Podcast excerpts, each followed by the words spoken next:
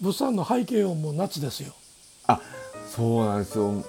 ちょっとね窓を半分ぐらい閉めたんですけどね。あのそれでもミンミンミンとね、ですね。あれですよね。結構指向性のマイク使っててもやっぱりあの背景輻射と一緒ですよ。セミの声は。夏空気に満ちてるあの音ですから そうですね。あのないですか静か怖いですもんね。これはこれでいいんじゃないですか、そうですね、うんいやでもほんまに確かにね夏の夜道歩いてる時に、うん。セミの声がしないかったら逆に怖いですよね。あねえそれこそヒューンドロドロドロンとかって言われたらねもうほんまに。いやいやね。はい、はいまあということで、うん。じゃあ始めまあしょうか。はい。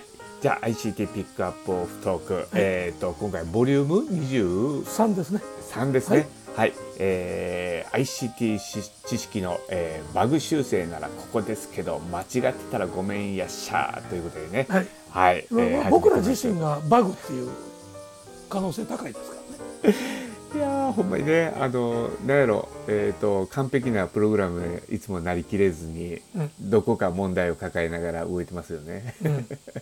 もうほんまに、まあ、バグだらけの人生。そういうこと。いやいやいやいやね、はい。バグのない人ってでもいるんですかね？いやーどういやバグのないって人間がバグやもん。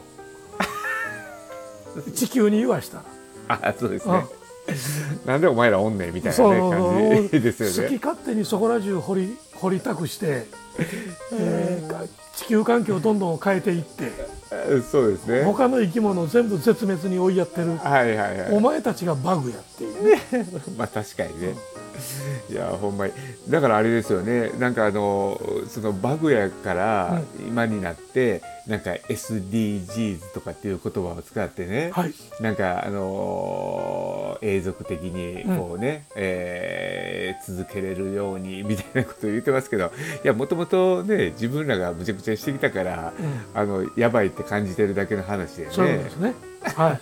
まあまあまああの悪あがきという声もありますけどまあそこはそっち側でいかんことにはね。あの虫にもええ虫と悪い虫おるでしょ、ああはいはい、うんいますよね。はい。どっちかというと今までまあええ虫にはなりきられへんかもしれんけどちょっと、はい。ちょっとはマシな虫にならんとなというのが SDGs じゃないですか。ねうん。まあまあ確かにね、はい。でもあの SDGs も面白いですよね。あのなんやろさいまあ何でもそうなんですけど最初の立ち上げの時ってやっぱりいろんな思いがあって、うん。えっ、と本当にそうしたいっていう思いがねやっぱあるので、うんうん。あのそのプロジェクトにしても何してもやっぱりいいものになってると思うんですけども。えなんかそれが慣例化しちゃうと慣習化しちゃうと、でみんなやろうとしてることがねほぼほぼ同じというね。だから企業の,、あのプレスリリースとか見とってももうまあ確かに違うことする必要はないんですけども、うんうん。なんかあの足並み揃えたかのように同じようなね、うん。内容を。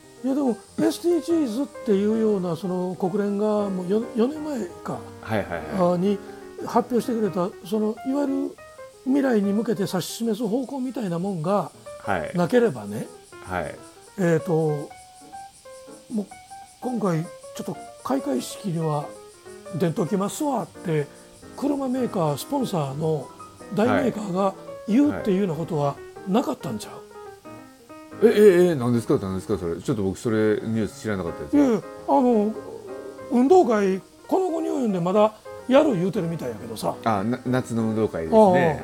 えーっとあの世界で一番たくさん車作ってる会社愛知県一番ああ一番のあああ T さんですかあ社長が「いやもうちょっとあのやめときます」って 言うてますからスポンサーですよ。やめときます。あいいですね。なんかそのノリね。うん、あ今回は俺いいっす。開会式の来賓ですからねスポンサー。ああそうそうそうですよね。トヨタさんが言うてくれはったから「いやいやううちもやっぱりやめときますわ」って言うて NTT がまあ風見鶏やから NTT は。いやああと日本生命どうすんの？であの小学小学校のほら学徒動員にねはいはいはい子供にあのいわゆる授業参観の一環やいうことで、オリンピック連れて行こうとしている地獄のようなカリキュラムがあるんですけど あのブさん見ました？あのあのあの学校からのお達しあいや見てないですよそれ。子供たちに持たせるあの飲料ははい。コカ・コーラ社製にしてください。それ以外の会社のものについてはラベルを剥がすようにしてくださいっていうお達しが出てるんですよ。いやまマジっすかマジですよ。あの文章もちゃんとあの、えー上がってますから。ほんまに。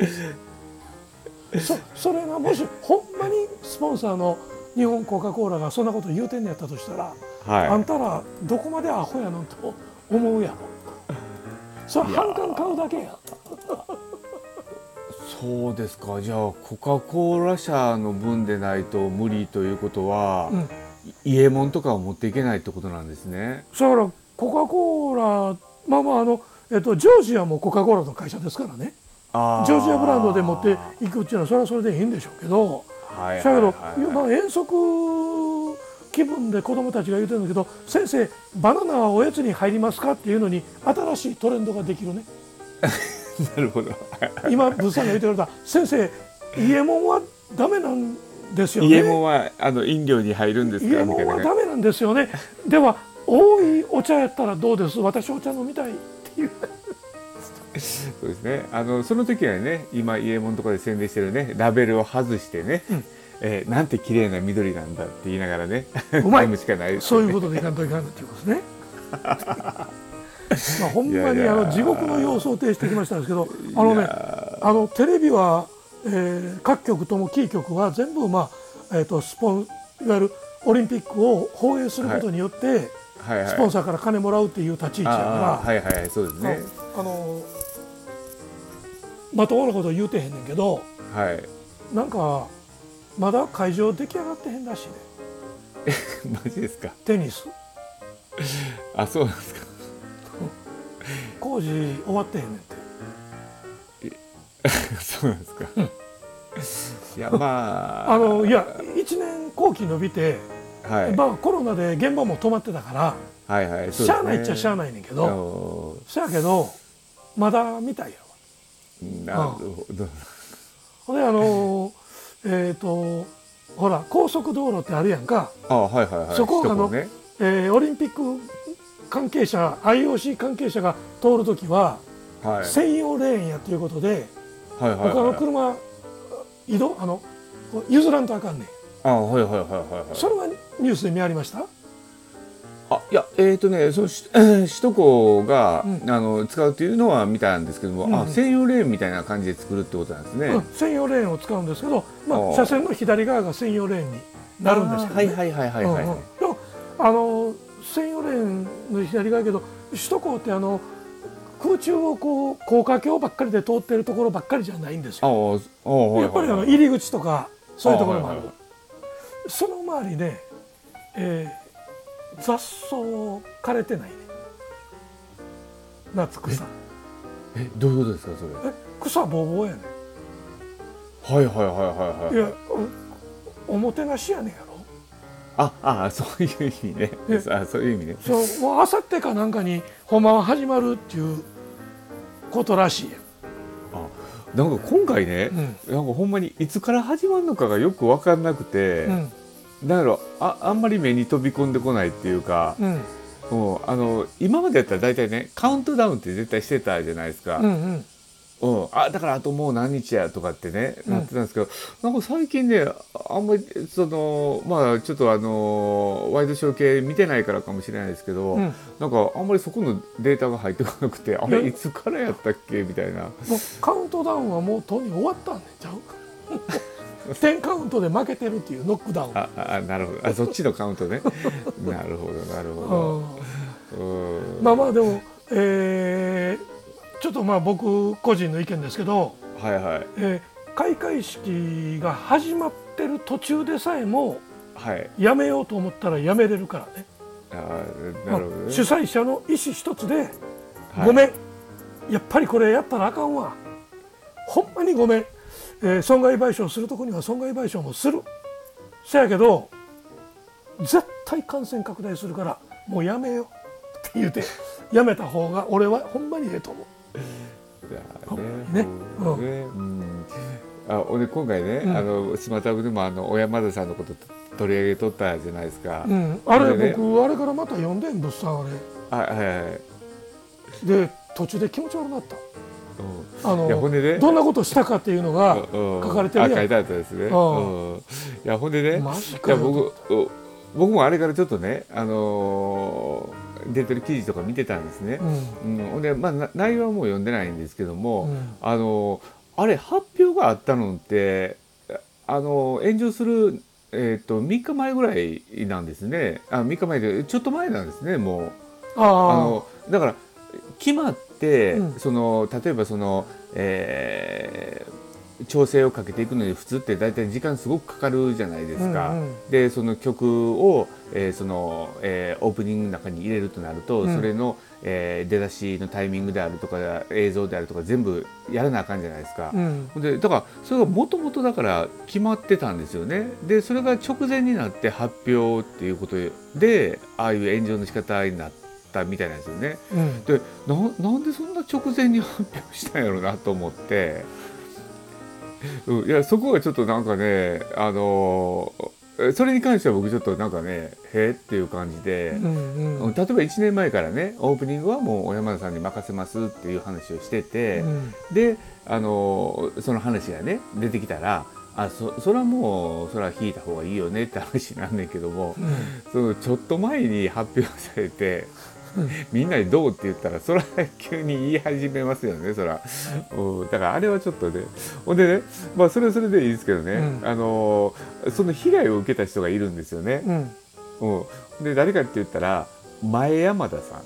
あのヒャダインっていうねあのももクロとかの曲書いてある人、はいはいはい、で、うん、あの人が、あの被害を受けてるんですよ。名前似てるから。そう。ほんでツイッターで、みんなあの小山田がって言おうと思ってるのに、うん、あやると思ってるのに、うん、もうまたほらツイッターの上げる人だってみんな調べないじゃないですか。うん、アホ多いからね。うん、前山田が悪いって言ってリツイートそっちにしていってるらしいんですって。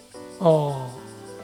だけど逆に言うたら、えヒャダイン的には、えー、迷惑ですって言いながらちょっと炎上商法気味かなっていう。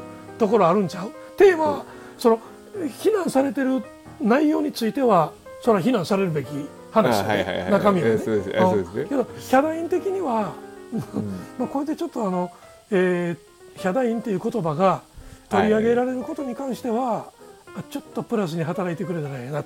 あの僕ではありませんよっていうことを言うだけで そう認知まだ上がるから。そうですね。ヒャダインの本ま本名の名前がねちゃんと認知されるから、ね、うん、認知されるっていう、うん、いやほんでまあそう思った時にそのままヒャダインが曲やって前山田の前あの小山田の小さいっていう字をえっ、ー、とえー、前に変えるだけでいいんちゃうかなと思ったんですよ、ね、それめちゃめちゃイージーすぎるけど、えー、なんか決してそこだけね付け替えたらいいかなと思って。クリエイターの意見とは思えんけどね いやいやねまあまあほんまなんかいろんなこと起こりますね。起こりますね。はい、大変でございます。ね、はい。でまあまあ今日のね本題の方なんですけども、うんうん、ほんま言ったらねあのスマートフォンの時にあのちょっとポッドキャスト来てるよねみたいなね、うんうん、えっ、ー、と話をしようかって言ってたらこっちの方でねあのえーと、5つの輪の方でねえらい盛り上がってしまってね、ええ、違う方行っちゃったんですけど、はい、いやあのほんまねなんかあのポッドキャストがねここに来てあのまた盛り上がりを見せてて、うんうん、であのなんだろうな今までもねその、えーと、アップル指導であのポッドキャストはもうなんやろえーえっとこう定番のようにね、うん、えっと iPod を中心にしてね、うん、こう広がっていったみたいなね、うん、あの感じだったんですけども、またここに来てその火がついてきてるっていうのがあのやっぱ Spotify が、あの本気になり始めてるというね。うんうん、というとこであのなんだろうそこにちょっと火をつけようとしてる節がね、あのちらほら見え始めてるということなんですね。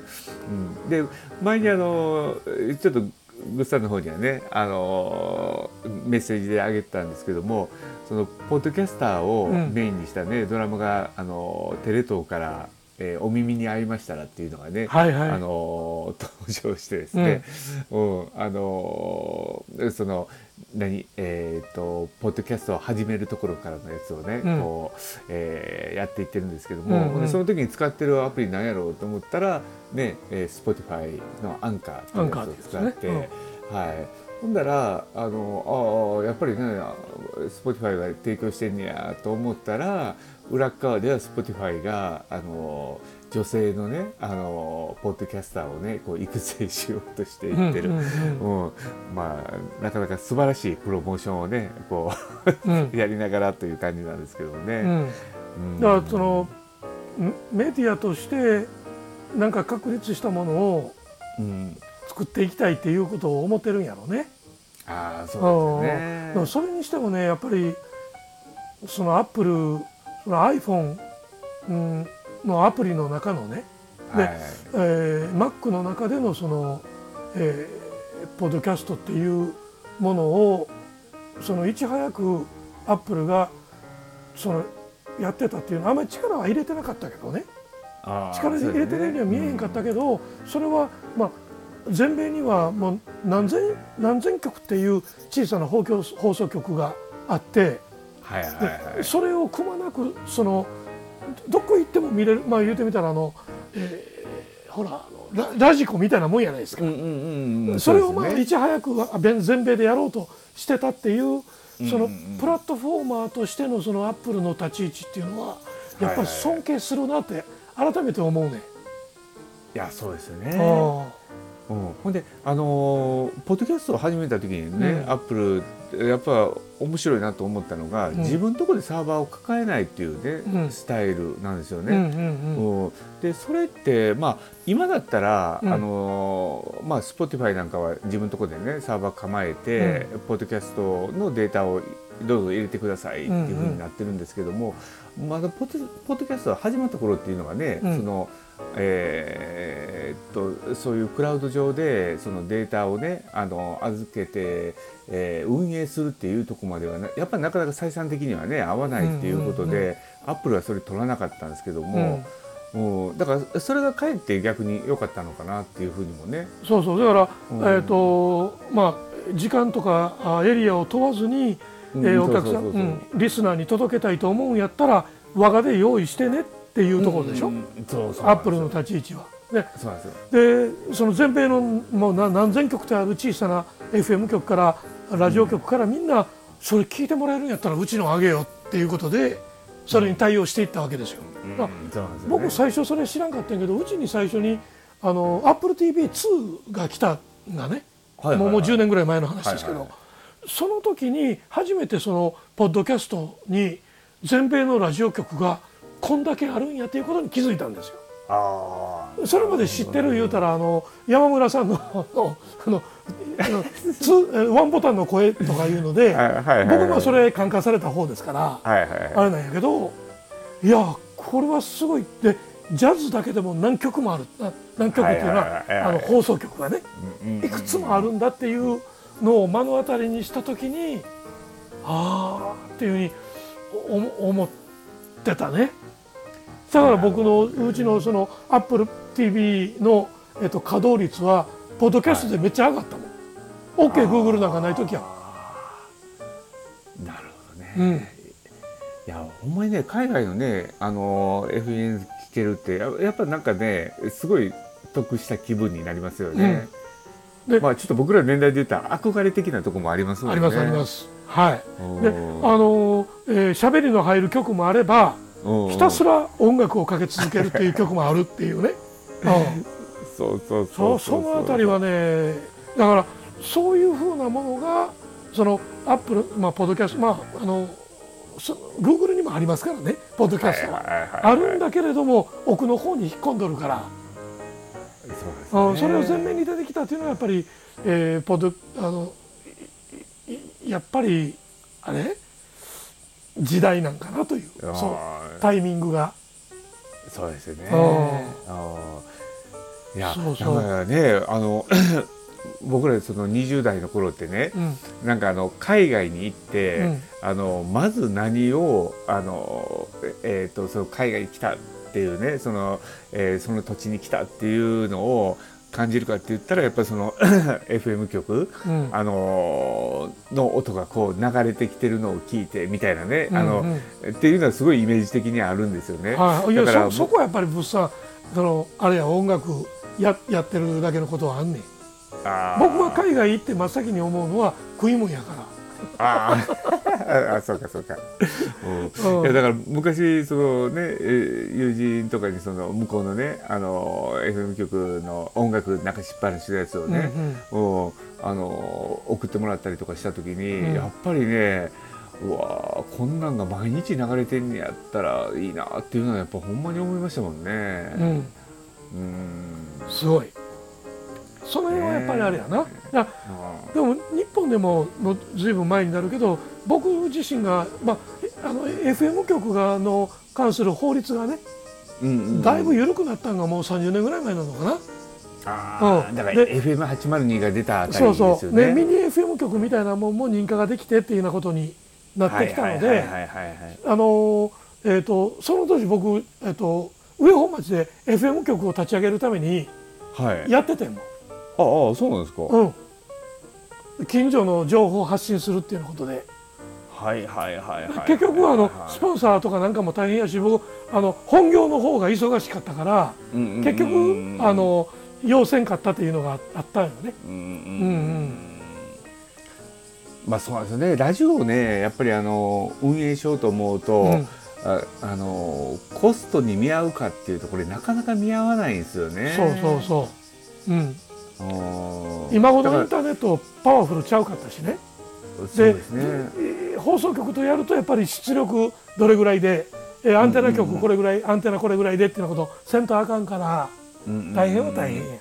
そうですね。うん。だから今地方の,、うん。その FM 局っていうのをねやっぱ見ていくと、うん。あのえやっぱりその枠をうん。買い取る方式っていうのがやっぱり増えてるみたいで、はいはいうん、あのだからスポンサーつけるっていうよりかは、うん。スポンサーがもうその枠をね買うみたいなね、うんうんう流れになってきてて、うん、でまあそれはそれでねなんかありなんかなとはね思いながら見てるんですけどもね。うん。うん。あのえー、と長野県の白馬村なんか行くとね、はい、まあ、まあ僕スキーで行ってたりしてるとこなんですけどはい。白馬村なんかは冬の間だけね、はい。えー冬の間の土日祝日みたいなところだけ、えー晩にはい。夕方からその FM 局が始まるとかね、うんうんうんうんうんいうようなそういうのがありましたから。あで明日の雪のこう状態はこうや今日はこんなことがあった、っていうようなこととかっていうようなことを夕方から話し始めて音楽をかけてみたいなそその地域の FM 局として。はいはいはい。だから本当にそのスキー場の情報と雪の情報、うんでお店の情報とかね、はい、うんそういったことを伝えるっていうそういうのをあがあったんでいやちょっといいなというようなことは思ってたんですけどね。そうですね。うん、で、あの、たまたま記事見てたらね、うんうんあの熊本県の、えー、八代市の病院が。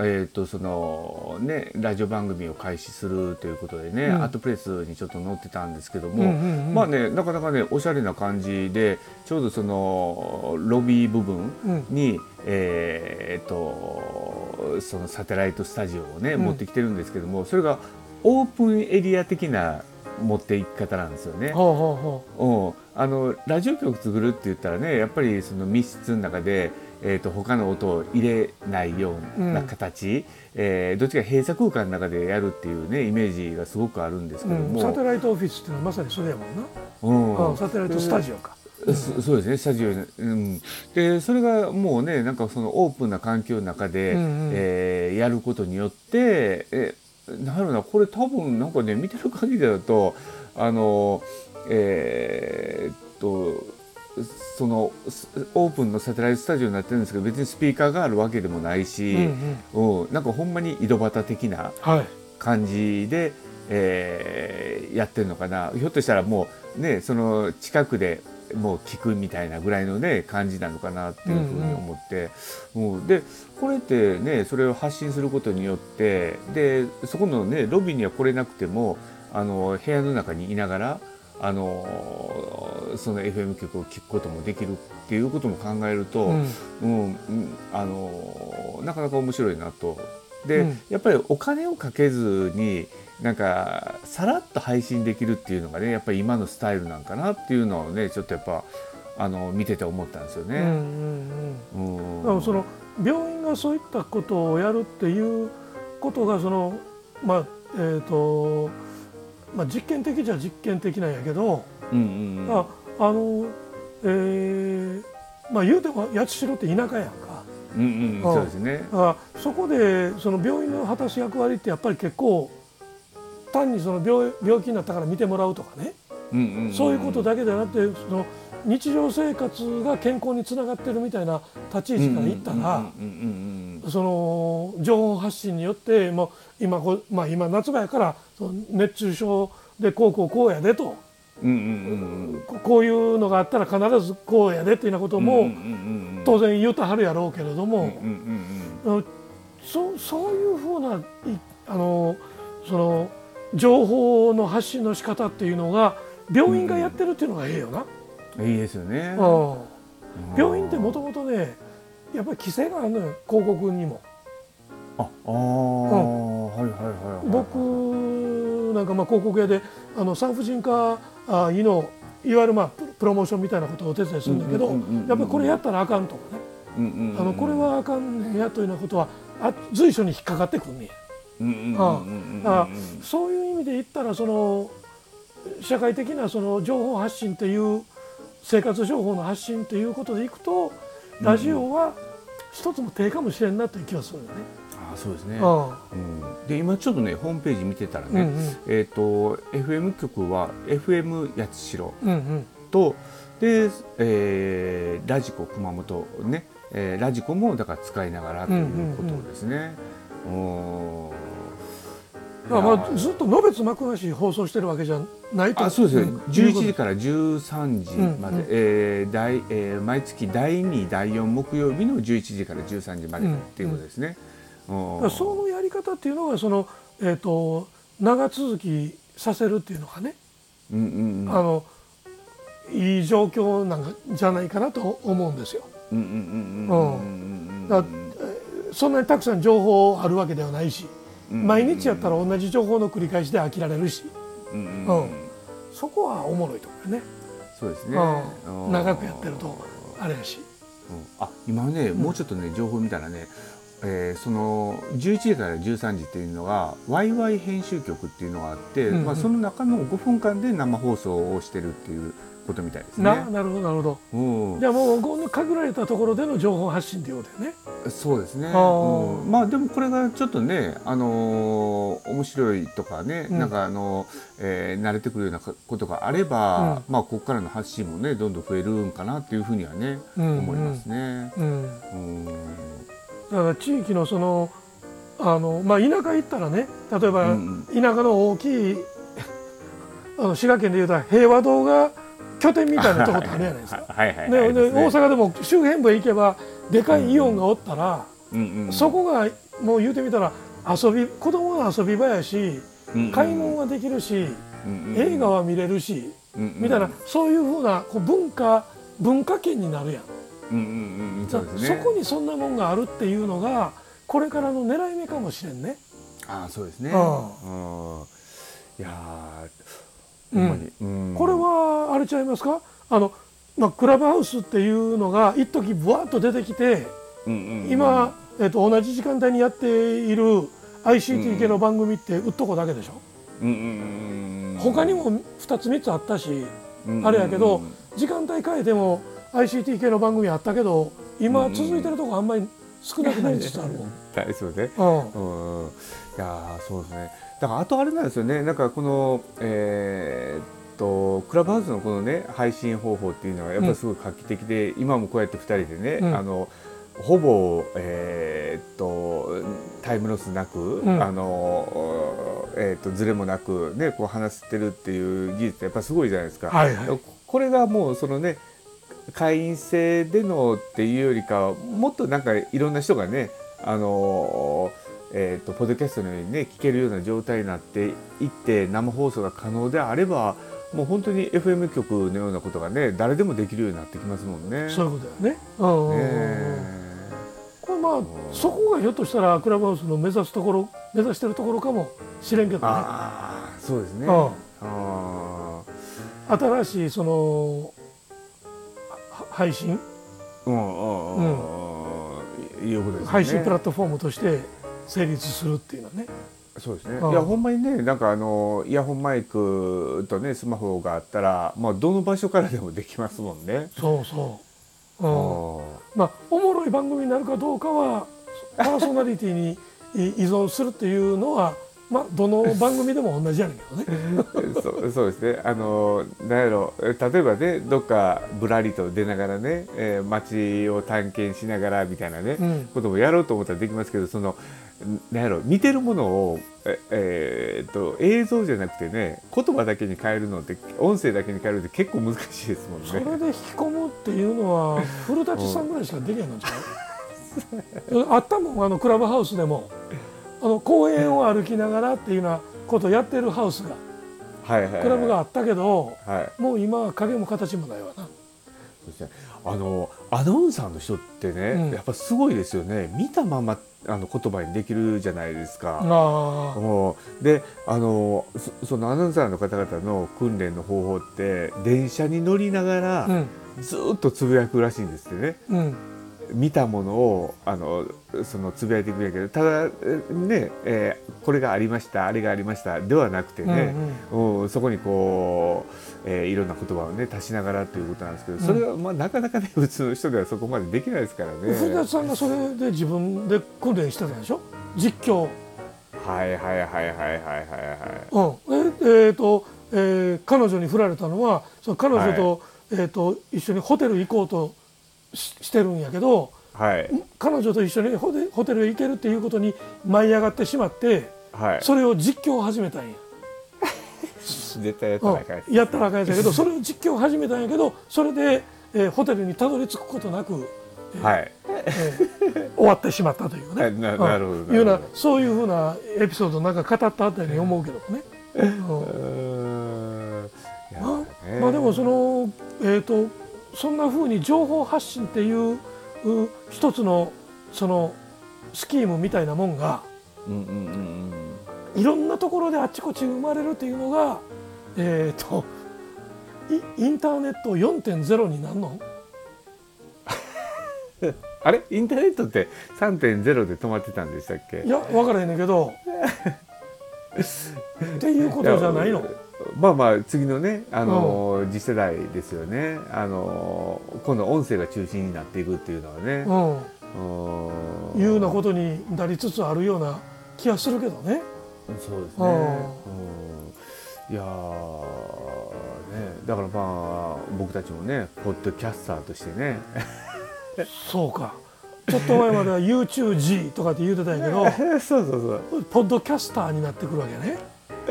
そうですね。ううん、いやだからね僕もねもうあんまりねその今映像での配信っていうのがもうああんまり頭になくなってきてその、うん、なんていうのかな重要度がねちょっとやっぱり低くなってきて、うんななんか言葉でねやっぱ伝える方がやっぱ面白いなってやっぱ最近思うようになりましたうね。ん。まあ、で聞いてる人たちにもその画面の中にずっと前に縛り付けとかんでええとながら聞きしてもらえると。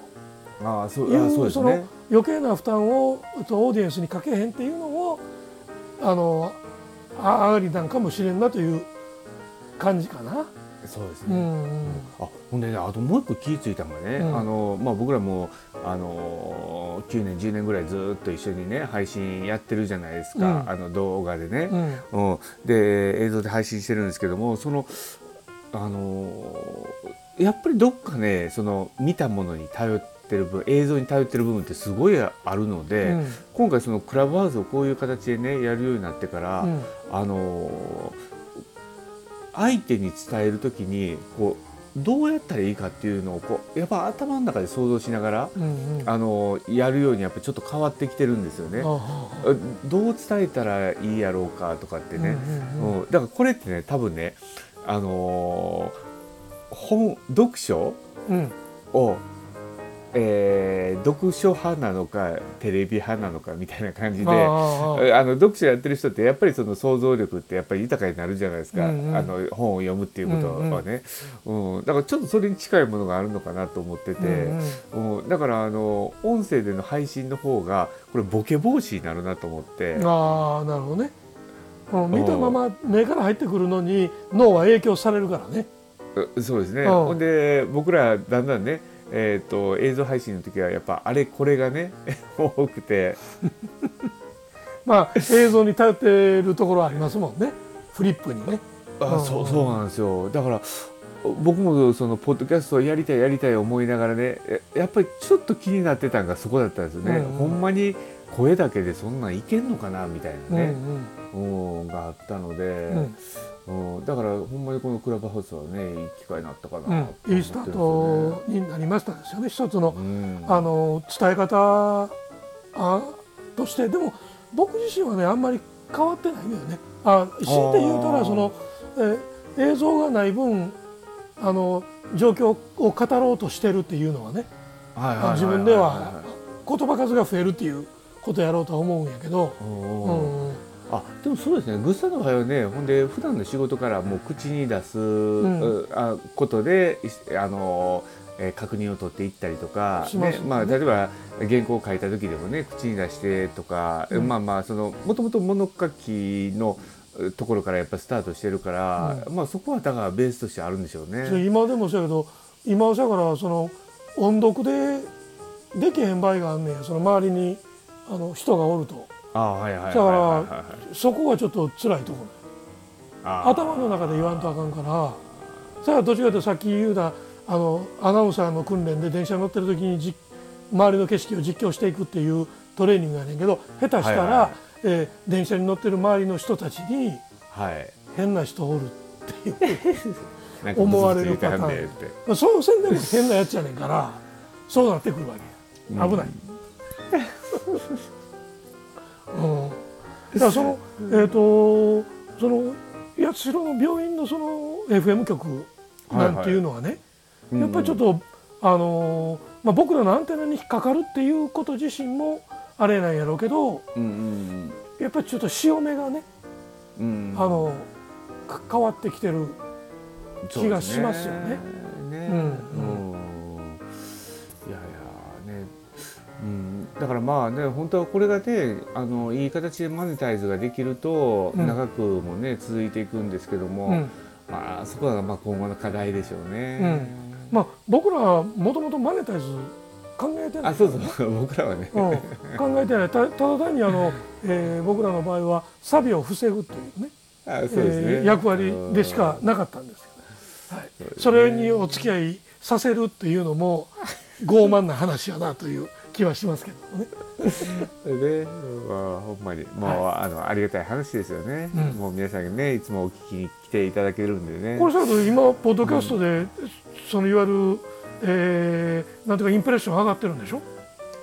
あそうですね。ただねやっぱここに来てね、うやっぱちょっと止まってきてる感はありますね。ああああうん、でやっぱりねあのーこれポッドキャストとはいえね、うん。あのー顔が見えなさすぎるのもねなんかよあのやっぱり伸びない一つの要因になってるなっていうのはちょっとあの他の見てて思うところはありますね。ああなるほどね。うんだからんなんやろあの、えー、とほとんどのところはね、うんやっぱりあのアイコンのところはあの人の顔を持ってきてるんですよ。なるほど。うん、だからあのファーストインプレッションであなんか面白そうとかあちょっと聞いてみようとかっていうところのやっぱアイコン、うん。うん、っていうのはやっぱりあの、えー音声中心にしてると逆にあの顔も必要なのかなと。ただ僕らその僕らほなグサングサンの2人の写真みたいなもんを、はい。えーあげます？そのためにちょっと撮影します？一回やって、うん。ほんであまりにも反応なかったら下げるっていうのでもいいかもしれないですね僕らのことだからいっぺんあげたら長いことほったらかしにするやろね。そうですこれ何年前の写真やいうのがねああいう感じでね、うん。そうそうそうそう。でまあそれもでも上げたからじゃあどうかっていうとね、うん。うん。まああのあんまりね貧相な今度上げちゃうとなんとなく、えー、とマイナスになる場合もねあったりとかするので。まあちかというとマイナスの方が大きいような気がするすんねんけどなっていう。いやでもね、グッサンはねまだいいですよ。あのえあの見た目が派手じゃないですか。うんうん。あの着るものにしてもね、うんうんうん。えーおあの帽子とかにしてもね、うん。うんだからやっぱその要素っていうのはやっぱ必要だなと思いますね。ああなるほどね。おそうそう、まあ、顔はどんどんね2人ともどんどん地味になっていきますけどもうんね。うん。しみったれてもともとねあれですから よし。うん整形やな。そそっちかよっていうことですよはい。ねえー。とあっという間に、あももうう時間がこの時間にね来ちゃいましたね。きてしまいましたが、はい。うん。まあちょうどあれですね、30分ちょいがやっぱりいい一番いい感じですね。はい、はい。えーということでそろそろお開きとはい。いうことでございます、はい。えー ICT ピックアップオフトークボリューム23、えー、2021年7月21日、はいえーそろそろお開きというところでございます、はい。本日も皆さん、えーありがとうございましたありがとうございました。はいそれでは皆さんいってらっしゃいませ。いってらっしゃいませ失礼いたします